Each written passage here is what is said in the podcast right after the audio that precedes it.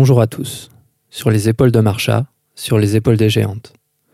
Pour ce second épisode de Crystal Queer, qui arrive un peu moins d'un an avant le premier, vous entendrez mon mari Ram, ma chérie Plume et moi-même raconter comment, alors que le monde dans lequel nous vivons s'acharne à qualifier nos manières de relationner de déviantes, nous trouvons du sens dans notre sexualité, ou dans son absence. Asexualité, aromantisme, les deux ou bien autre chose. Laissez-vous porter par notre discussion, pourvu qu'elle vous fasse réfléchir. Je sais que vous êtes là. Je sens votre présence. Je sais que vous avez peur. Vous avez peur de nous. Vous avez peur du changement. Je ne connais pas l'avenir. Je ne suis pas venu vous dire comment tout ça finira. Je suis venu vous dire comment ça va commencer.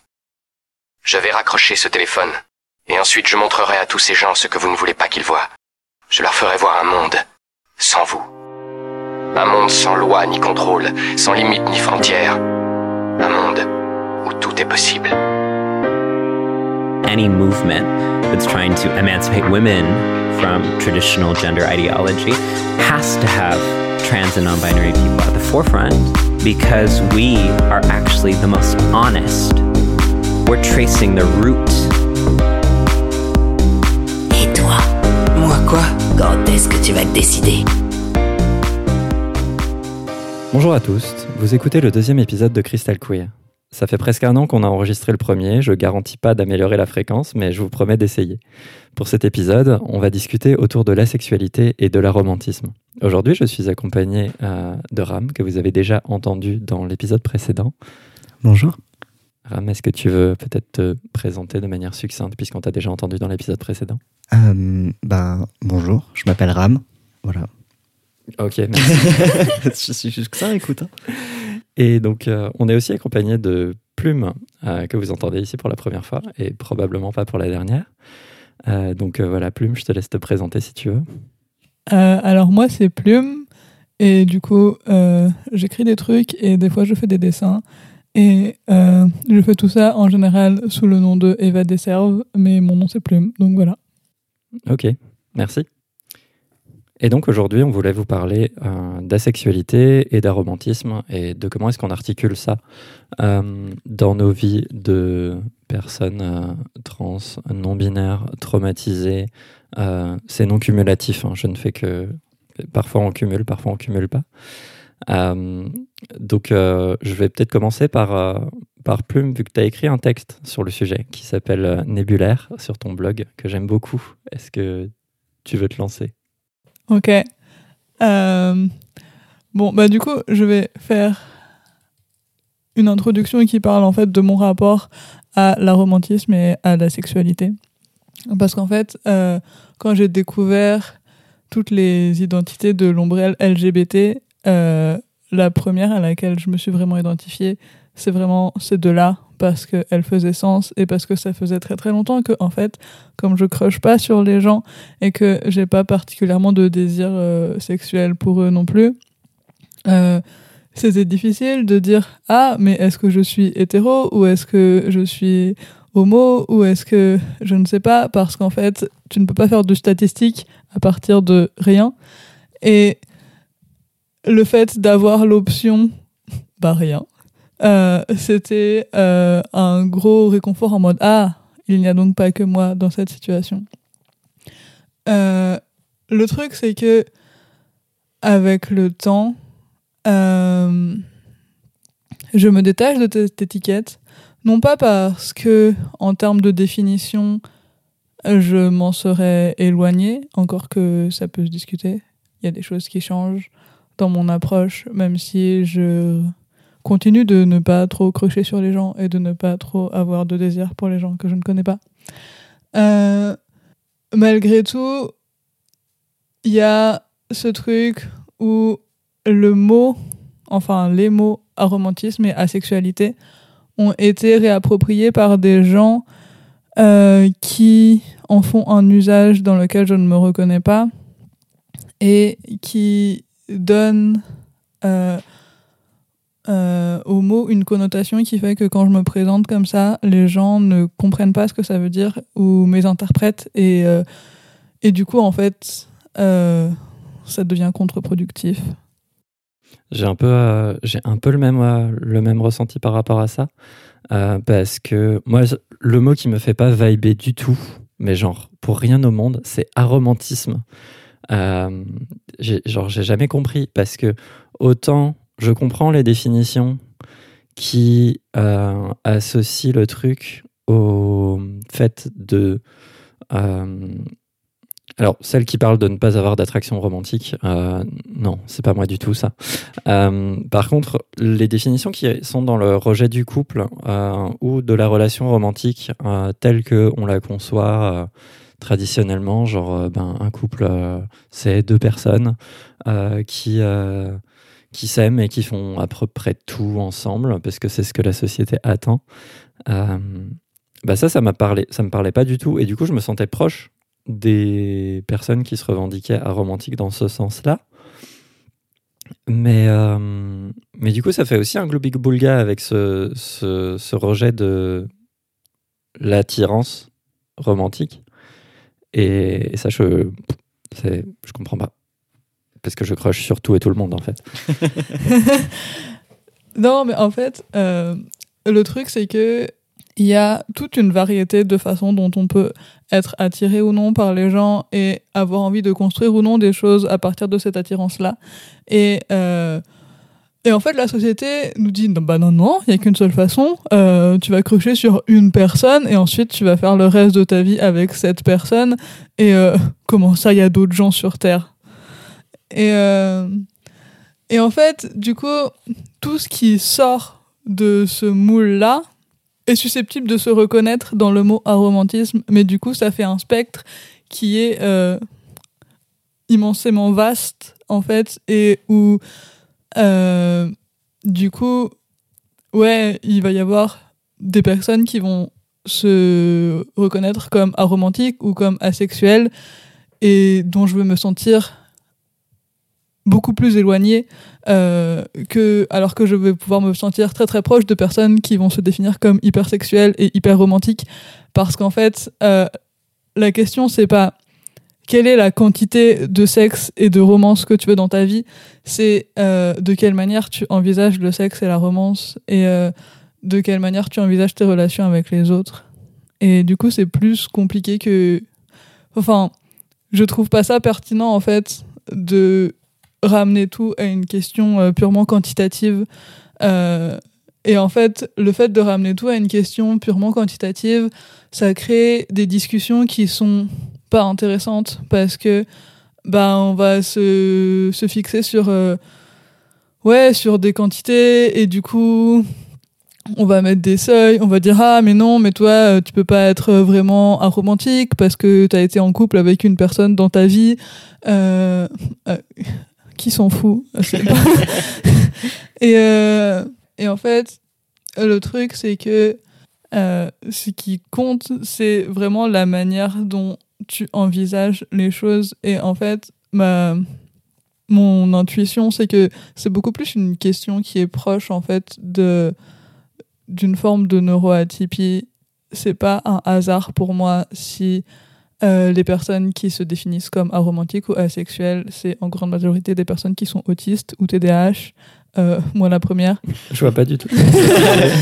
Et, euh, et en fait, il y a des personnes qui sont pas forcément autistes et pas forcément TDAH qui peuvent se reconnaître là-dedans aussi, mais en fait, l'étiquette de base, elle a été, je pense, inventée par des personnes qui sont neuroatypiques et qui avaient besoin de de sans forcément euh, avoir conscience que c'était quelque chose lié à leur neuroatypie, mais de d'avoir besoin de mettre un mot sur le fait que euh, leur rapport au, sexe, à la sexualité, à la romance et au couple était différent de ce que la société euh, leur avait dit que c'était censé être. Et, et c'est pour ça aussi que il y a What's Mille euh, micro sous-étiquettes euh, de la romantisme et de la sexualité que euh, je ne veux pas pouvoir lister parce que je ne les connais absolument pas toutes. Euh, Puis de toute façon, il y en a beaucoup trop. il y en a beaucoup trop, mais en fait, euh, c'est tous les micro-labels et il y en a autant pour euh, la non-binarité parce que c'est pareil, la non-binarité c'est un truc d'autiste, je suis désolée. et, euh, Oui, oui. et, euh, et du coup, de toutes ces micro-étiquettes, ça va de euh, je crush sur tout le monde, mais j'ai absolument envie de ne pas être en couple parce que euh, j'aime pas ça. Euh, Je me à- sens attaqué par ta définition.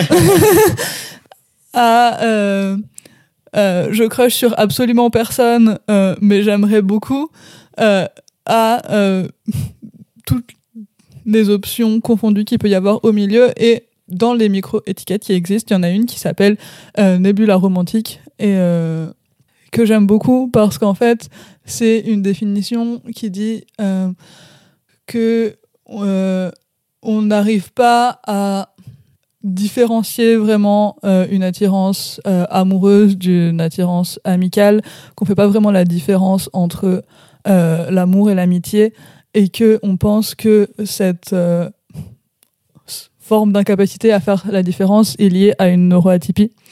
Et en fait, moi j'ai l'impression que c'est pas du tout une sous-catégorie de la romantisme et de la sexualité. J'ai l'impression que c'est une super catégorie euh, dans laquelle euh, on trouve la romantisme et euh, la sexualité. Et que du coup, j'aime beaucoup mieux me définir comme nébulaire en termes du coup de romantisme et de sexualité. Parce que pour moi, c'est vraiment ça. C'est une façon d'être euh, attiré qui ne correspond pas aux normes et qui probablement n'y correspond pas parce que je suis pas très neurotypique. Et, euh, et je me reconnais plus là-dedans, même s'il y a personne qui connaît ce terme, il y a personne qui l'utilise. Mais du coup, si je le pense pour moi-même comme ça, c'est plus facile à expliquer. Et du coup, je vais pas me retrouver dans des situations où je dis, par exemple, ah, moi, je suis asexuel, et du coup, les personnes autour de moi se disent, Hum, hum, cette personne doit être prude et doit détester le sexe, et il ne faut pas la toucher. Et ensuite, je me sens intouchable et j'aime pas, parce qu'en fait, euh, je ne ressens pas du désir sexuel pour les gens, mais j'aime beaucoup quand les gens en ressentent pour moi. Donc voilà. Ok, alors il y a beaucoup de choses sur lesquelles j'aurais envie de rebondir, mais Ram n'a pas encore parlé. Euh, et donc je vais lui laisser la parole parce qu'il euh, m'a bien fait comprendre que lui aussi avait des choses à dire. Oui, euh, ben, moi je voulais revenir sur ce truc de, de, de seuil et de spectre. Euh, genre, déjà, euh, je me définis pas comme aromantique parce que j'y comprends rien et j'ai déjà assez de choses compliquées dans ma vie, donc, donc je me pose pas la question et, et je m'en fous. Par contre, euh, je me définis comme ace. euh, plus, précisément, euh, ma sexualité c'est euh, T40, euh, donc euh, trans. Je crois que j'en ai déjà parlé à l'épisode à l'épisode 1. Euh, mais voilà, je suis quasi exclusivement T40 avec une flexibilité plutôt sur les Maxis. Je suis plutôt PD. Mais bref, je suis plutôt T40. euh, mais je me dis Ace, mais pas, c'est pas du zéro en fait. Genre, j'ai souvent l'impression de devoir me justifier sur le fait que Ace, euh, c'est pas zéro. Parce que vraiment, à chaque fois que je dois l'expliquer à des gens qui, euh, qui le sont pas, euh, j'ai vraiment l'impression hyper forte, et parfois c'est littéralement ce que les personnes me disent, que euh, ça veut dire que j'ai zéro désir, zéro libido, rien du tout. Alors que bah, c'est pas vrai en fait. Genre, comme, tu disais, en fait, c'est un spectre. et Genre, enfin, merde, c'est pas. Il y a, y, a, il y a plusieurs façons de, de le vivre. Enfin, c'est juste un, un rapport, euh, un rapport différent, euh, un rapport différent aux un rapport différent euh, au corps. Ça, j'en parlerai plus tard. Mais, mais ouais, c'est un peu triste même de parler de quantitatif. Genre, Bah ouais. ouais, genre. euh, Attends, t'as as fait du sexe seulement deux fois cette année. T'es peut-être ace, mais il faudrait en faire une fois pour que tu puisses être qualifié. À une époque, je disais que je disais que j'étais simultanément asexuel et hypersexuel euh, parce que ça correspondait complètement à ça, complè- ça correspondait complètement à cette histoire de si t'es ace, tu peux pas euh, genre t'as pas de désir. Mais en fait, euh, moi dans mon cas, euh, j'ai essentiellement de la libido pour les gens quand je suis en NRE. New Relationship Energy, donc c'est Ouais, quand je commence.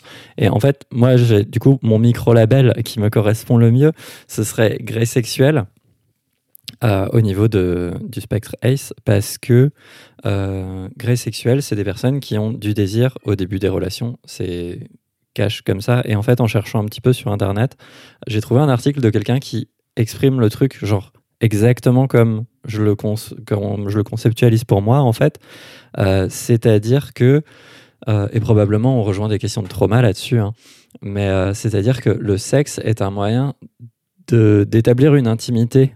Mon love language, c'est le toucher. Et du coup, le sexe comme moyen de toucher quelqu'un et du coup d'établir de l'intimité comme ça, et ben c'est quelque chose qui me parle beaucoup. Et, et en fait, une fois que cette intimité-là, elle est établie euh, et qu'on peut avoir un contact euh, physique qui est détaché de contexte sexuel, qui peut être euh, normalisé, ou en tout cas où moi je suis vachement plus à l'aise, où je me dis, bah c'est bon, j'ai couché plusieurs fois avec cette personne, je peux bien lui faire un câlin sans que ça pose problème, euh, et je peux bien lui mettre la main sur l'épaule sans qu'elle soit gênée, ce genre de truc. Et ben, et ben en fait, j'ai vachement moins de, de désir et d'envie de sexe sans que ça disparaisse forcément complètement. Euh, mais disons que ça devient euh, vachement moins intense, quoi. Euh, tu viens d'en parler, t'en parlais dans l'intro, tu, parles de trauma et c'est quelque chose sur lequel je réfléchis beaucoup et dont j'ai parlé d'ailleurs au, dernier café Arrow Ace de, de la station. Le rapport entre asexualité et dysphorie et trauma parce que parce que j'en vois beaucoup et genre j'en vois beaucoup et c'est quelque chose que je vis euh, de manière euh, de manière euh, assez évidente. hein. Je je suis ace et je sais que il y a une partie, je sais pas de quelle importance c'est, c'est pas forcément le point le plus important, mais je sais qu'il y a une partie qui est due à mon rapport avec mon corps, en lien avec mes traumas et ma dysphorie de genre, parce que ça va un peu mieux depuis que j'ai commencé euh, les hormones depuis bientôt deux ans, mais euh, mais je me déteste, Euh, je, je, je, me dégoûte, je hais mon corps et genre le fait de m'imaginer dans une situation sexuelle me dégoûte et du coup, c'est un peu compliqué pour, pour faire du sexe. Ça veut dire que j'en fais pas du tout. Mais, mais ça complique les choses. Et c'est ouais, c'est tout le truc d'éviter de, d'éviter le sexe pour ne pas mettre en jeu son corps euh, que moi, je, je ressens assez fortement. Mais avec la limite que euh, il faut faire attention à comment on présente les choses parce que genre j'ai- j'ai- j'aime pas trop en parler euh, parce que ça fait un peu en mode je suis ace parce que je suis trauma ou parce que je suis dysphorique et genre oui, mais ça me rend pas moins ace et ça me rend pas moins légitime à être ace en fait. C'est juste, c'est juste, ça fait partie de ça. C'est, c'est un peu comme, comme, ouais, comme quand on dit, euh, oui, euh, t'es, lesbienne euh, parce que, euh, parce que t'as été trauma, et genre, euh, pff, sérieusement, genre, On peut être trans parce qu'on est trauma aussi. Euh, voilà. Moi, à ce genre de, à ce genre de réaction, j'ai juste grave. envie de dire euh, oui, et alors? Ça correspond à mon expérience actuelle. Puis ça fait partie de ta vie. Enfin, euh, de toute façon, les traumas, ça fait partie de la vie. On, se construit avec. Donc, euh, Si je peux ajouter quelque chose, parce que euh, moi j'ai ce rapport-là, mais pas pour euh, la sexualité, plus pour l'aromantisme, où en fait, euh, avec le recul et avec le fait que euh, j'ai commencé à avoir des relations amoureuses avec des gens, enfin des gens, deux personnes, je prends du recul sur le truc et je me dis en fait dans quelle mesure, jusqu'à un certain point, je n'avais pas de crush sur les gens parce que euh, je pensais que de toute façon euh, les gens ne voudraient pas de moi en retour et que du coup il y avait un espèce de blocage euh, dans mon cerveau en mode bah en fait si tu n'espères pas au moins tu seras pas déçu.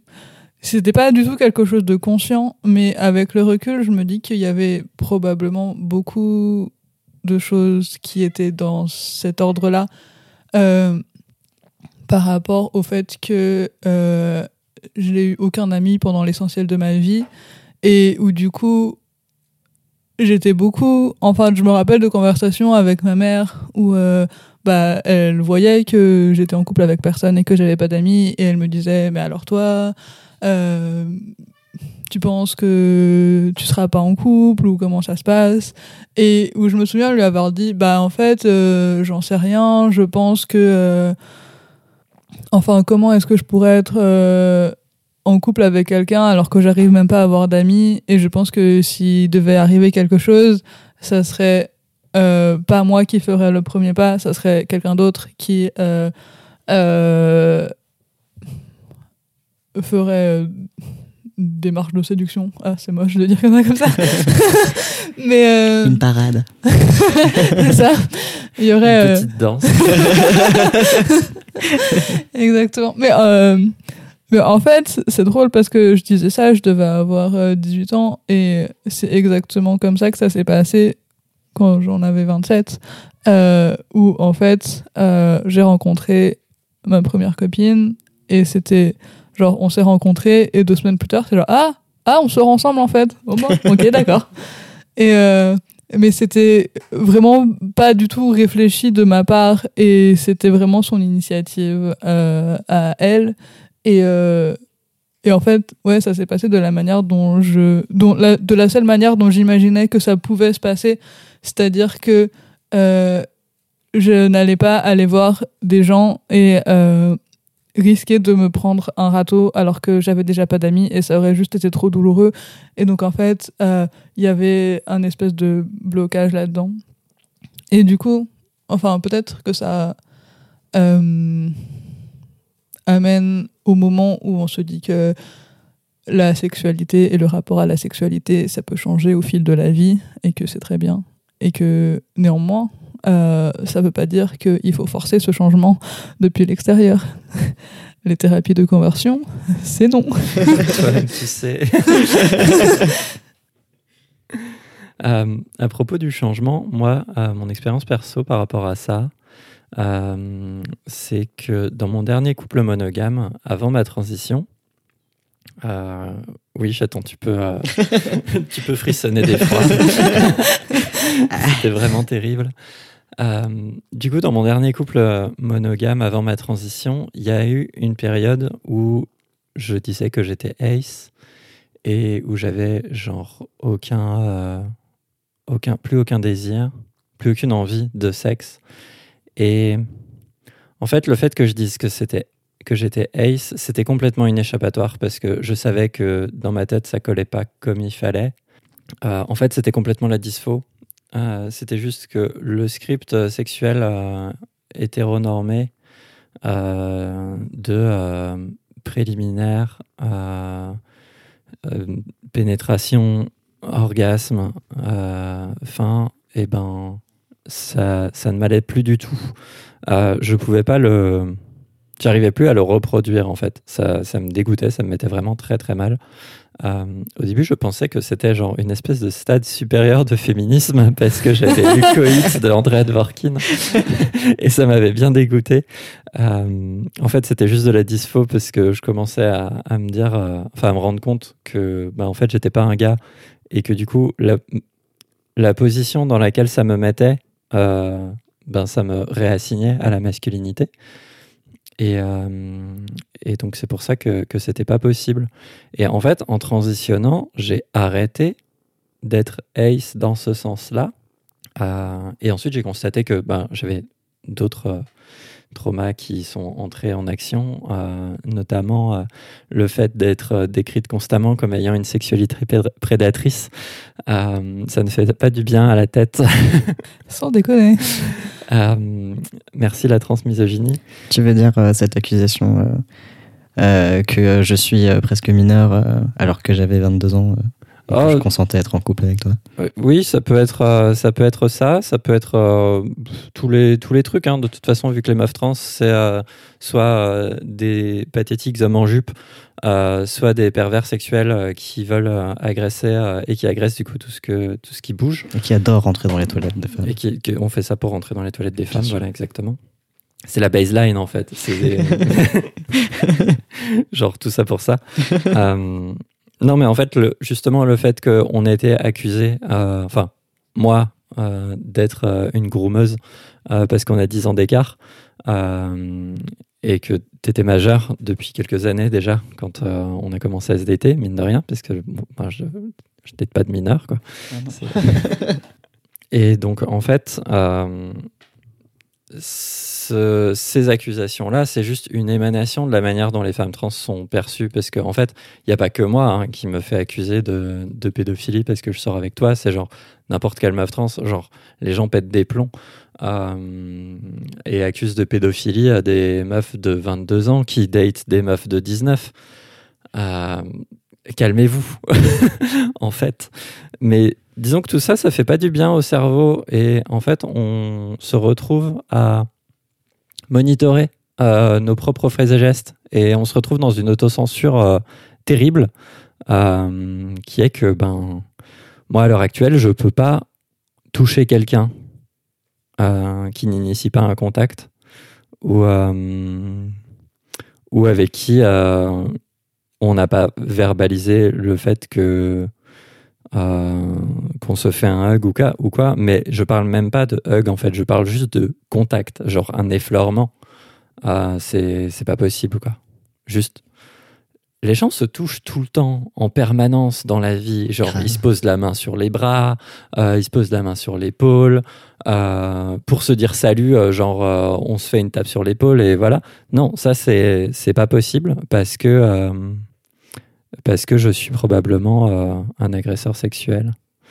Euh, et, euh, et du coup, bah, dans, la, proximité physique normalisée que ça fait, bah, ça fait que pour moi, avoir des relations physiques normales, et ben pendant une période, ça n'était possible qu'avec les gens avec qui j'avais eu du sexe.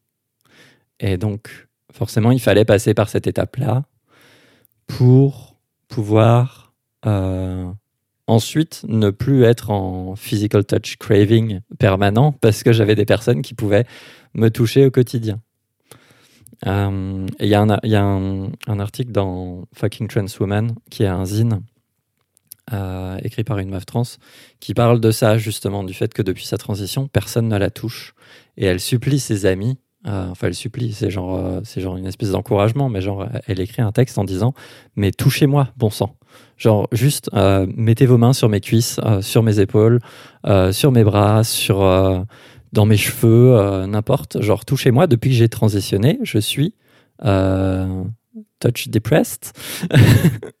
parce que, parce que personne, et parce qu'on monitor en fait les, les possibilités de, de contact.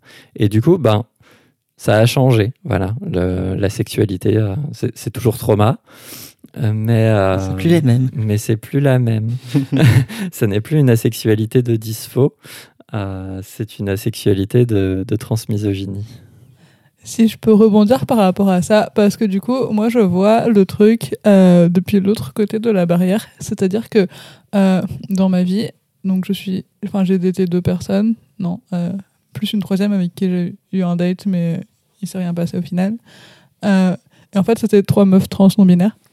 Et du coup, euh, je vois très bien le côté où ça entrait en conflit, le fait que je disais que j'étais ace avec le fait que euh, je sortais avec des personnes qui subissaient de la transmisogynie parce que ça exacerbait ce truc de ah elle est ace ça veut dire qu'elle doit pas aimer le contact physique ça veut dire que il faut vraiment pas la toucher et euh, et ce truc de euh, en plus euh, moi je suis une meuf trans donc euh, vraiment si je la touche alors qu'elle est ace je serais vraiment agresseuse plus plus alors que alors que peut-être ça se je l'aurais moins ressenti si j'étais sortie avec des meufs cis ou avec des mecs bi ou d'autres populations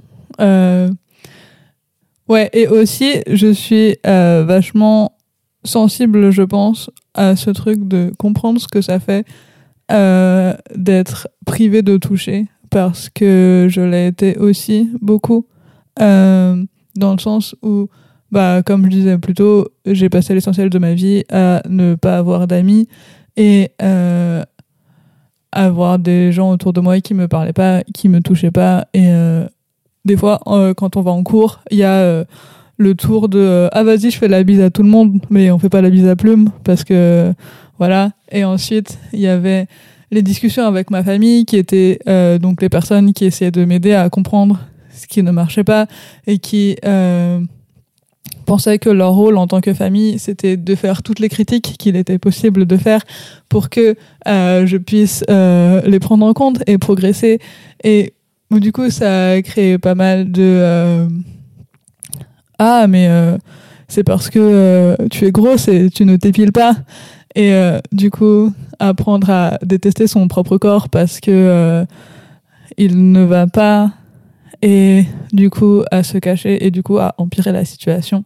Et donc, en fait, quand je vois des personnes en face de moi qui se retiennent de toucher parce qu'elles pensent qu'elles n'en ont pas le droit, parce que la société leur a dit ton corps est dégueu, euh, je suis très capable de le voir parce que ça y Et euh, voilà. Bah, c'est un peu euh, ces familles qui disent euh, oui bah il faut qu'on te prépare pour le monde extérieur parce qu'il te fera pas de cadeaux quand même. Exactement. C'est exactement ma famille. Genre, ma mère me dit toujours ça. Genre, je, je lui montre une photo et elle me dit Attends, t'as vu ton nez? Genre, en mode. Je sais pas, t'as vu ta gueule? Pourquoi tu me dis ça? Enfin, Après elle te donne 40 balles. Non, véridique, une fois elle m'a dit ça et après elle m'a donné 40 balles. Genre, euh, sans lien, mais du coup maintenant c'est un peu un running gag. Si on, si on, me, si on me critique, il faut me payer. Euh, faudrait que j'applique ça, franchement. Ce serait bien lucratif. Mais oui, com- comment bien miner la confiance en soi alors que, alors que c'est déjà compliqué en fait? Genre, merci. Bah ouais, en fait, ça fait un espèce de cercle vicieux où la Bah ouais. confiance en toi, elle est déjà minée parce que t'as déjà pas d'amis et ensuite on te donne des raisons euh, qui ne sont pas les bonnes en fait parce qu'on m'aurait dit euh, ah et ben en fait tu as du mal à te faire des amis parce que tu es autiste et donc les codes sociaux tu ne les comprends pas trop et donc euh, il faut faire un travail sur toi pour apprendre à savoir qui tu es et ce dont tu as besoin et t'affirmer et gagner confiance en toi et ben là ça aurait été efficace en un sens mais en fait ce qui s'est passé c'est l'inverse. C'est euh, ah bah en fait tu es très intelligente et euh, il n'y a pas de raison que ça ne marche pas à part que si tu es vraiment nul peut-être secrètement ou euh, quelque chose du genre. Du coup, ces histoires de, de trauma, et d'incapacité à toucher et de se définir ace par rapport à ça, euh, moi, ça me, ça, me fait penser à un truc qui dévie un petit peu de, de la sexualité du spectre ace et aro. Euh, si, en, élargissant, en fait, euh, on plaisante beaucoup dans, dans le milieu queer. En tout cas, dans mon petit, dans mon petit coin du milieu queer, celui que je fréquente. Et je pense que c'est pas propre à, uniquement à, à nous, c'est qu'on plaisante pas mal sur le fait qu'il y a que des bottoms. Euh, donc bottom, c'est un terme euh, qui vient du milieu gay pour désigner euh, ces homosexuels qui, bah, qui reçoivent la pénétration. par opposition à top pour désigner les personnes qui pénètrent donc qui, sont, qui ont un rôle plutôt actif et qui vont prendre des initiatives. Du coup, bah, basiquement, top, ça a été un peu élargi pour les personnes qui initient et euh, font des choses à quelqu'un. Euh, et bottom, ça désigne les personnes à qui les choses sont faites. Euh, et en fait, il y a beaucoup de, il y a beaucoup de gens qui sont, on dirait, qui se, coincent là-dedans parce que ben, c'est plus facile en fait d'attendre euh, de se tromper complètement sur le fait que quand on est bottom, il faut quand même exprimer des choses, verbaliser. On peut pas juste rester immobile à attendre que les choses se passent, Attends, tu veux dire si- il faut communiquer? même si même si on est d'accord avec le fait qu'elles se passent. Quelle idée. Euh, et euh, mais du coup, ouais, c'est beaucoup plus facile parce que, euh, parce que les choses nous sont faites à nous. Et donc, en un sens, on en est moins responsable euh, parce que faire les choses, euh, eh ben, c'est les mecs hétéros qui font des trucs, euh, qui sont actifs, qui font des trucs sans demander, qui prennent des initiatives et des trucs comme ça. Et en fait, on a tellement peur d'être ben, d'être vu comme prédateur et prédatrice. Ça, c'est pour le coup, c'est pas propre c'est pas propre aux meufs trans parce que il y a beaucoup de d'homophobie internalisée. Les lesbiennes aussi sont décrites comme étant euh, comme étant des, des prédatrices. En fait, elles l'étaient euh, avant les meufs trans. C'est juste que ça ça a glissé euh, avec la visibilité, en fait, avec la plus grande acceptation des lesbiennes, même si c'est toujours pas la panacée. En fait, ça reste des déviantes de genre et donc, et donc avec une attitude problématique. Et Euh, en fait, je voulais dire que tout ça, euh, cette assignation à la passivité ou cette euh, assignation à ben, l'inaction, justement, ça peut être aussi un- une espèce de, de bouclier pour pas gérer ses problèmes, pour oublier. Non, moi je suis ace, moi je suis bottom, machin, pour ne pas trop penser au fait que on est juste mort de trouille à, l'idée de faire du mal et ça nous retire en fait toute agentivité. C'est exactement ce que je fais. Genre, l'évitement actif. Genre, c'est pas, pas que j'ai pas d'envie, c'est juste. euh, Je sais que si je fais des trucs, je vais me dégoûter moi-même. Alors j'évite. Alors que la solution, c'est d'adresser le truc directement et de faire une thérapie. Oui, je sais. Pas une thérapie de conversion, c'est pas quelque chose de force.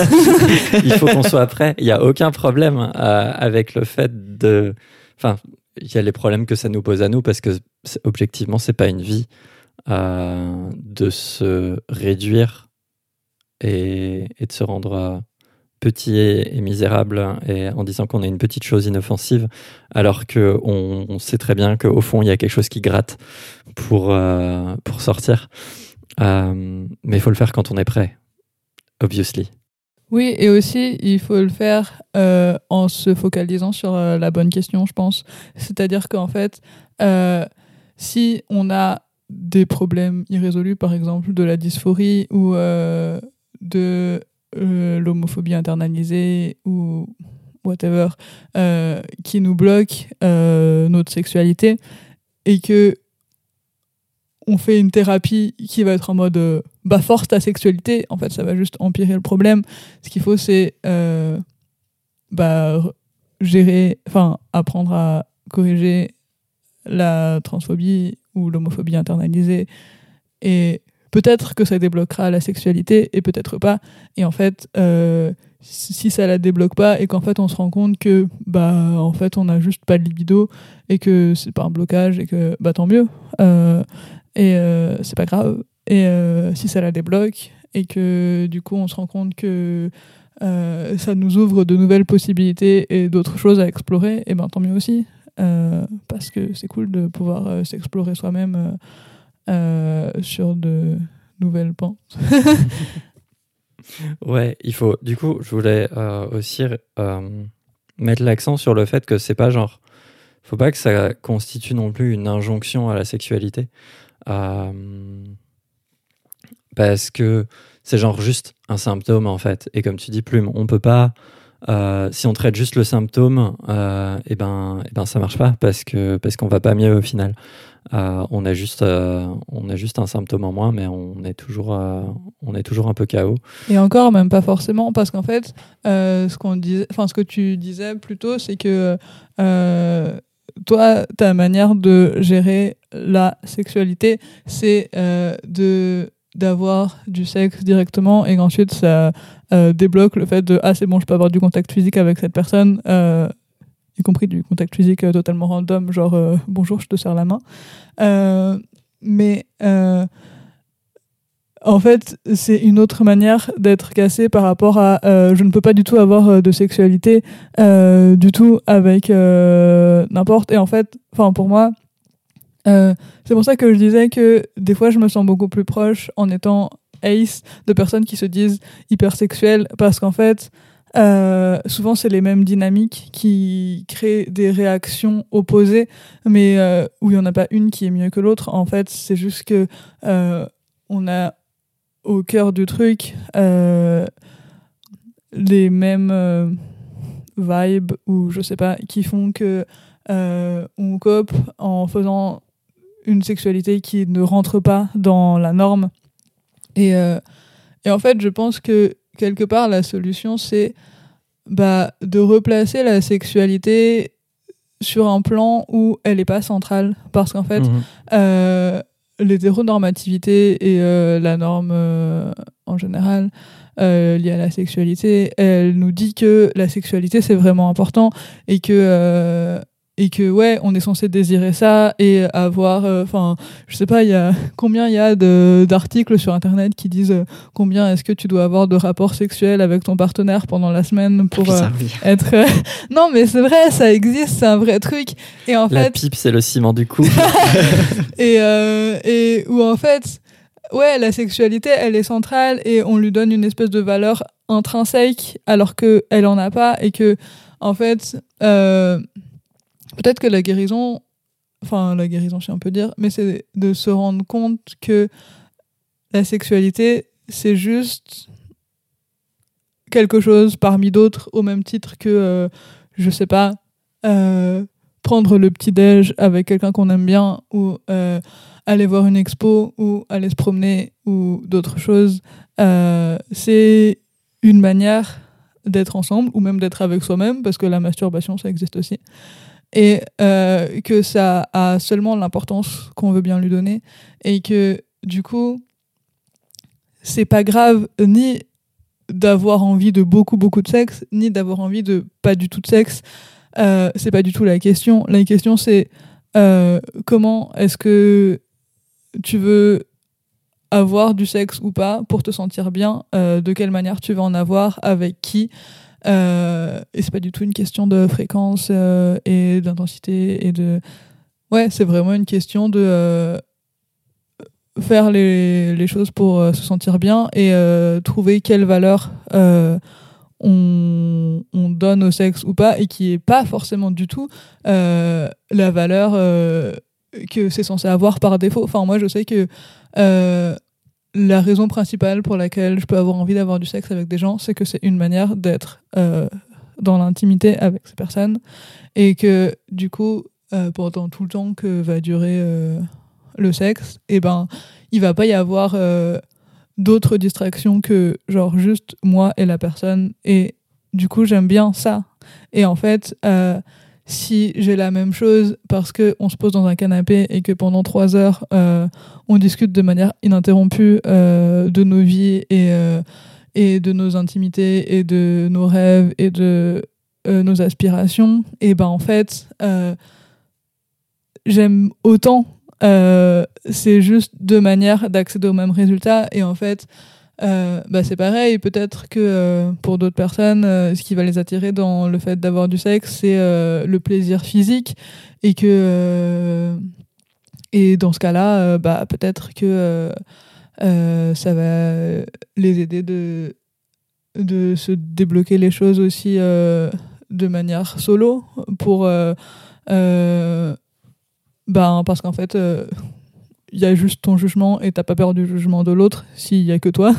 Et euh, ou, je sais pas quelles autres raisons euh, enfin il y en a plein en fait euh, de euh, d'apprécier ou pas la sexualité et de lui redonner sa propre sa propre valeur et de le, la juger à l'aune de notre propre regard.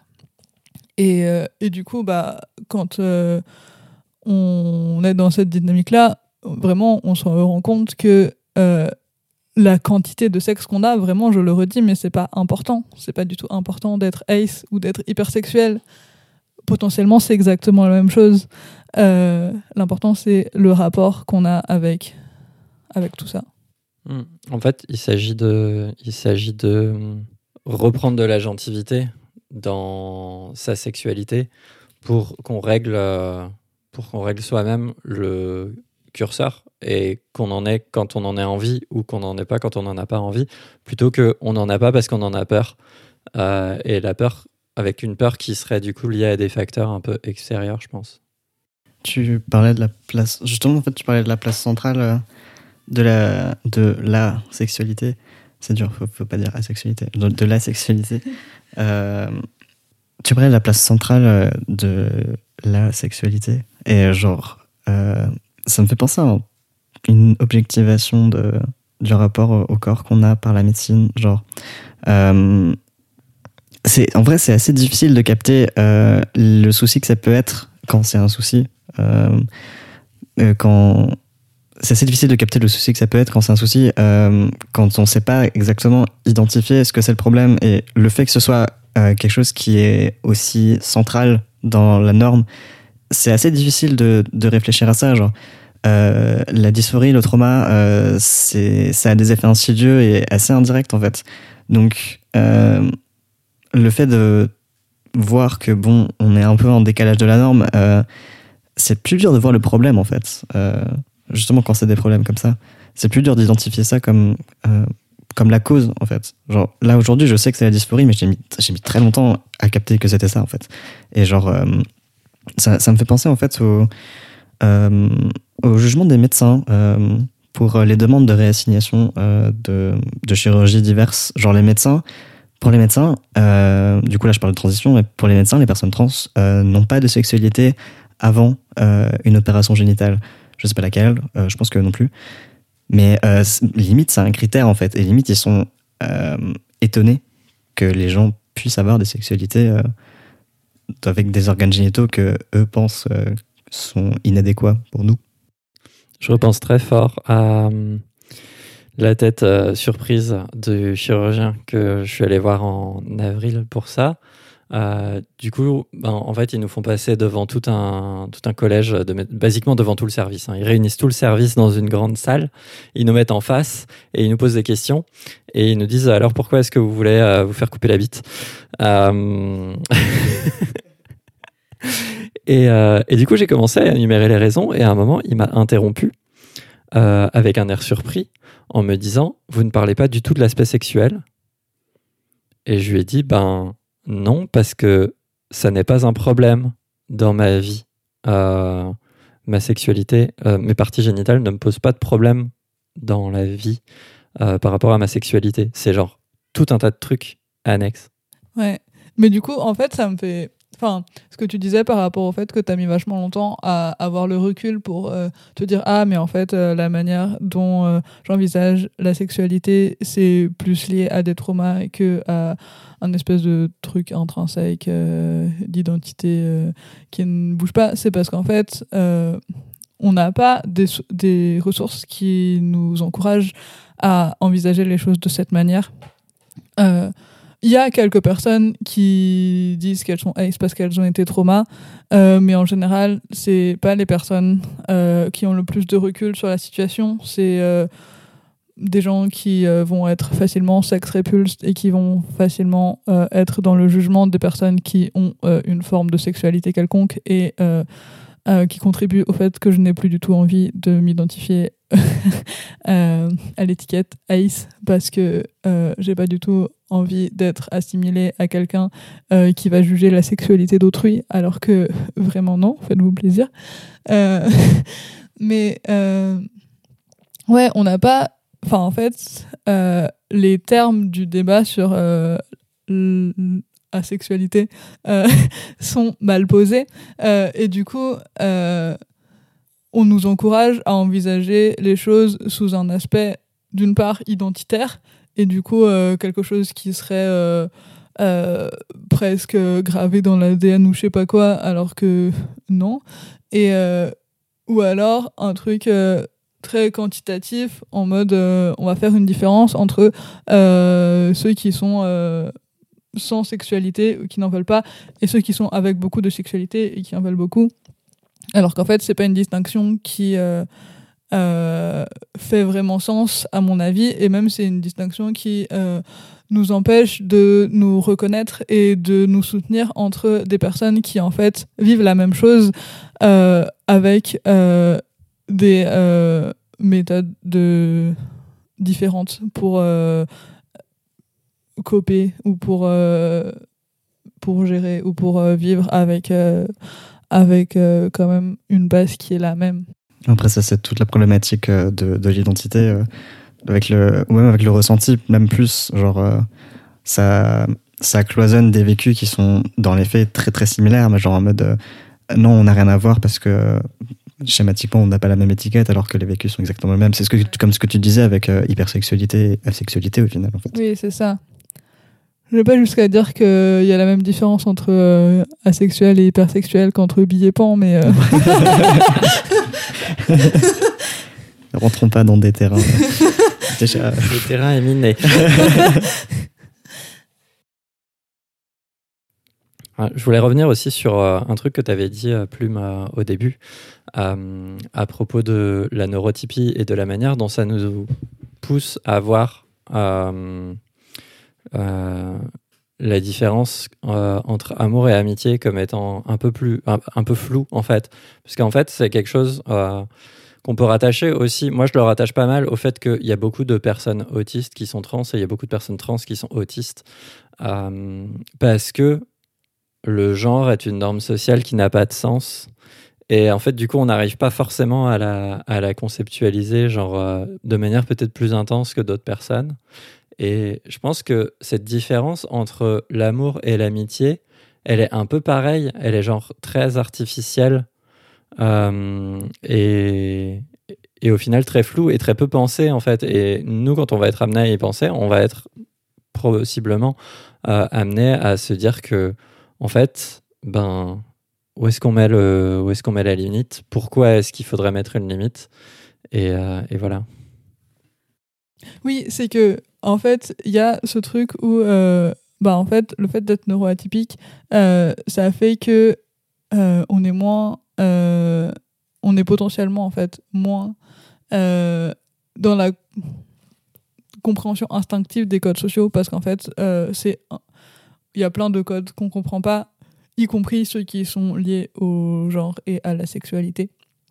Mais aussi, enfin, genre, il faut pas non plus oublier que, euh, bah, en fait, encore une fois, on peut avoir cette même euh, euh, point de départ, c'est-à-dire le fait d'être neuro A, et néanmoins avoir des euh, réactions très diamétralement opposées, et qu'il y a aussi des autistes qui, du coup, ne comprenant pas la norme, la prennent par cœur, et du coup, deviennent ultra, ultra normatifs et, et très. Très carrés sur euh, la sexualité c'est comme ça le genre c'est comme ça. Et, euh, et euh, sont potentiellement vachement sensibles au fait d'être radicalisés par, par des gens qui leur donnent une solution toute faite du genre oui alors euh, les femmes euh, c'est parce que euh, elles ont un vagin et des chromosomes XX et c'est comme ça. Et du coup genre c'est une règle tu la prends par cœur.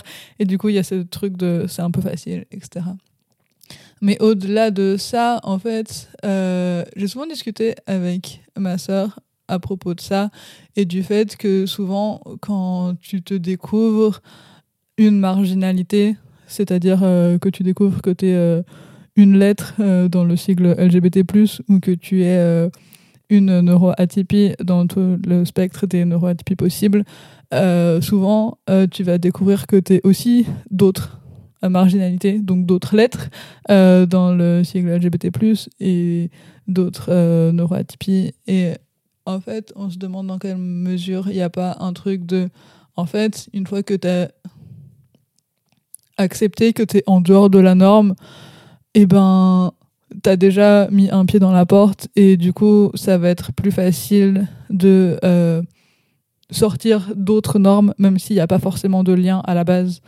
Euh, parce qu'en fait, t'es là, bah, quitte à pas être dans la norme, euh, autant y aller franco, quoi. hein. Autant se teindre les cheveux en rose et en violet. Exactement. Mais on en parlait parce que pour des trucs bêtes, mais comme par exemple le fait de euh, euh, le cliché de euh, les homosexuels ne savent pas s'asseoir, parce qu'en fait, mais en fait ouais, il y a des trucs de euh, bah la norme sociale te dicte que euh, il faut être euh, bien assis correctement parce que euh, sinon ça va pas. Et donc en fait il y a plein de raisons possibles qui fait que tu ne respectes pas ça et que tu vas t'asseoir avec, comme je le suis actuellement, un genou euh, en haut. Il y a le fait peut-être que tu es neuroatypique et que du coup, avoir cette position-là, ça va être plus confortable parce que moi, par exemple, ma, ma cuisse appuie sur mon ventre et du coup, c'est réconfortant. Et peut-être que ça ferait pas ça autant pour une personne euh, neurotypique. Et il y a aussi le fait que euh, bah, potentiellement, euh, tu t'en prends déjà plein la gueule parce que euh, euh, tu portes euh, une boucle d'oreille d'un seul côté et, que tu as les cheveux verts et que tu es un mec avec une voix très efféminée parce que tu es vraiment très très gay et que du coup tu t'en prends déjà plein la gueule et que du coup pourquoi t'embêter à t'asseoir correctement alors que tu peux juste te mettre comme tu veux et t'es plus à ça près tu vois. Je pense que il y a il y a un peu tout qui se mélange et du coup ça fait que enfin ça multiplie les, les le fait qu'il y a des intersections euh, vraiment très très nombreuses euh, partout Chaton, tu voulais aussi aborder la question de- d'une différence entre désir et libido? Euh, mais oui. Enfin, pour moi, euh, enfin, mes définitions, c'est genre libido, c'est euh, plus euh, une énergie euh, qui est pas dirigée, alors que désir, euh, c'est quelque chose qui est plutôt dirigé vers les gens. C'est euh, le l'envie euh, d'investir cette énergie avec des gens pour faire des trucs. Et genre, c'est important à distinguer pour moi parce que enfin, c'est pas du tout la même chose. Genre, comme on en parlait, il y a des sexualités solo, genre. Enfin, je suis ace, mais ça veut pas dire que, que je masturbe pas, par exemple. Ça n'a aucun rapport. Genre, même avec, d'ailleurs, avec, avec ma transition et, et la prise, et la prise de testo, euh, avec ma transition et la prise de testo, euh, genre, euh, ma libido a augmenté, mais mon désir a pas changé, quoi. Genre, donc, euh, oui, je sais pas trop comment dire. C'est un peu la différence entre euh, vouloir se faire rouler dessus et vouloir rouler sur quelqu'un. C'est, pas. C'est euh, moi j'ai beaucoup plus de facilité à, dans ces moments-là à satisfaire mon désir que ma libido. Parce que comme dit en fait la sexualité solo c'est genre euh, pour chez moi ça va agir sur le désir. Euh, parce que je vais euh, je vais me masturber et je vais imaginer quelqu'un. Parfois même sans qu'elle soit au courant. C'est pas comme ça qu'on a commencé notre relation. Hein? C'est pas comme ça qu'on a commencé notre relation. Si. Euh, mais du coup, euh, alors que du coup, la libido, c'est pour moi, euh, comme c'est plus une énergie, pareil, hein, qui, qui n'est pas dirigée, elle se dissipe plus facilement quand, quand c'est à deux. Parce que du coup, c'est pas juste mon imagination, genre c'est vraiment avec quelqu'un, genre qui me fait quelque chose ou à qui je fais quelque chose. Et, et c'est comme s'il y avait une espèce de, transfert qui pouvait se faire, qui ne se fait pas quand, quand je me masturbe. en t'écoutant, je sais pas si on ne définit pas de manière inverse le désir et la libido. Parce que, en fait, moi, j'aurais plutôt parlé de libido quand je suis seule et de désir quand je suis avec quelqu'un. Et, euh, et des fois, en fait, euh, en général, j'ai de la libido à peu près une fois par mois au moment où j'ai mes règles. Euh, C'est-à-dire que je vais avoir concrètement de la libido une fois tous les deux mois parce que l'autre mois, en fait, j'ai trop mal et du coup, genre, ça coupe tout.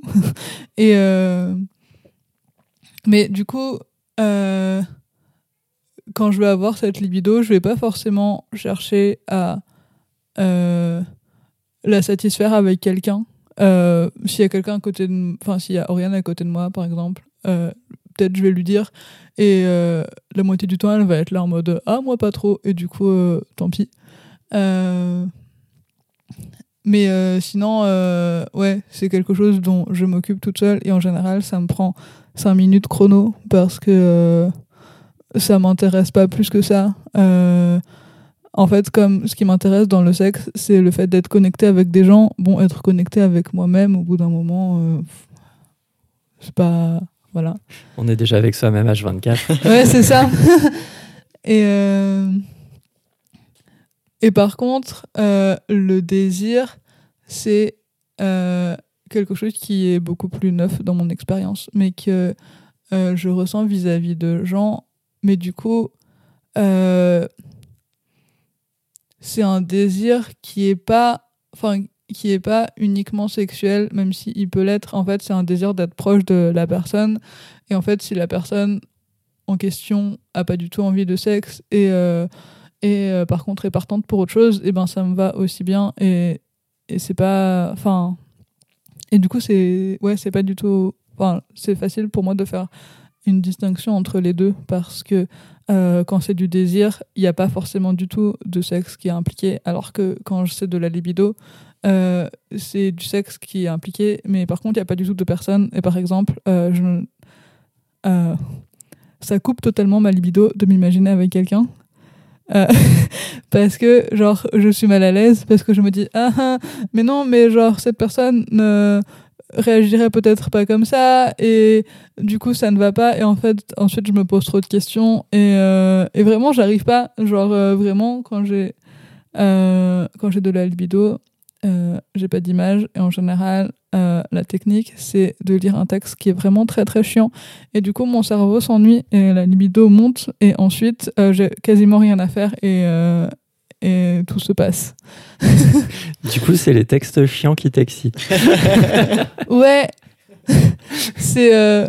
Non, des fois vraiment, je me rends compte que quand je lis un texte et qu'il y a des descriptions, et en fait, j'ai pas du tout une imagination visuelle, et du coup, quand on décrit des trucs, il y a juste genre. Enfin, par exemple, si on me décrit, oui, alors il y a une maison avec un escalier, je vais d'abord voir le concept d'une maison, ensuite le concept d'escalier, mais je vais pas du tout voir la maison avec un escalier, tu vois, il n'y a pas de liaison qui se fait, et du coup, je vois les éléments un par un. Du coup, quand il y a des pages et des pages de description, je vais voir des pages et des pages de d'idées random qui plopent comme ça dans ma tête et qui ne se lient pas du tout à rien. Et du coup, euh, en fait, euh, je vais continuer à lire et en même temps, mon cerveau va arrêter d'être concentré là-dessus. Et euh, il y a un peu un mode, tu sais, genre, euh, bon, pff, on a de l'espace, qu'est-ce qu'on fait? Et ça te dit, euh, on te donne envie de libido. Et du coup, euh, voilà. Alors du coup, on a fait un peu euh, un- une espèce de, tour euh, d'horizon euh, de tout ce que ces notions nous, évoquaient. J'espère que vous avez trouvé ça important, intéressant, que ça a pu vous éclairer. J'espère aussi que certaines personnes ont été un petit peu mind blown. J'avoue, c'est un c'est un peu mon goal dans la vie.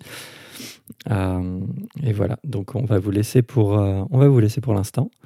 Et euh, bah, je vous dis à très vite parce qu'on a un épisode, on a un enregistrement d'épisode qui est prévu dans trois semaines. Euh, si je ne fais pas la même erreur que la dernière fois avec des rushs de trois heures auxquels du coup je n'arrive pas à m'attaquer, euh, et ben ça sortira, ça sortira bientôt, dans moins d'un an, j'espère. Euh, au revoir Ram, Au revoir. au revoir Plume, Au revoir. à la prochaine.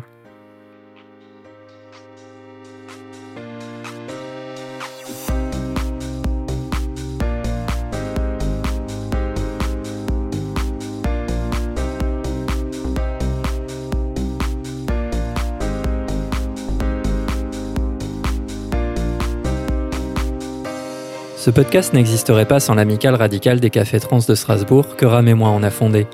Mais il n'existerait pas non plus sans les personnes qui ont permis de financer l'achat du matériel d'enregistrement. Je voudrais donc remercier Lily, Tali, Amélie, S, Candice, Louve, Marie, Eden, Louise, Inès, G, Miska, Paprika, Marion, Zeki et Anne-Lise. La cagnotte reste ouverte et vous pourrez trouver le lien sur le site du podcast crystalqueer.arcts.fr. L'argent récolté servira pour moitié à financer l'évolution du podcast et l'autre moitié sera reversée à des cagnottes de soutien aux personnes trans. Vous pouvez aussi envoyer toutes vos questions, suggestions ou messages de soutien par mail ou par vocal à l'adresse crystal.queer@litchi.fr. Ça s'écrit L-E-E-T-C-H-E-E. Et on essaiera d'y répondre dans les épisodes suivants. Merci de votre écoute et à bientôt.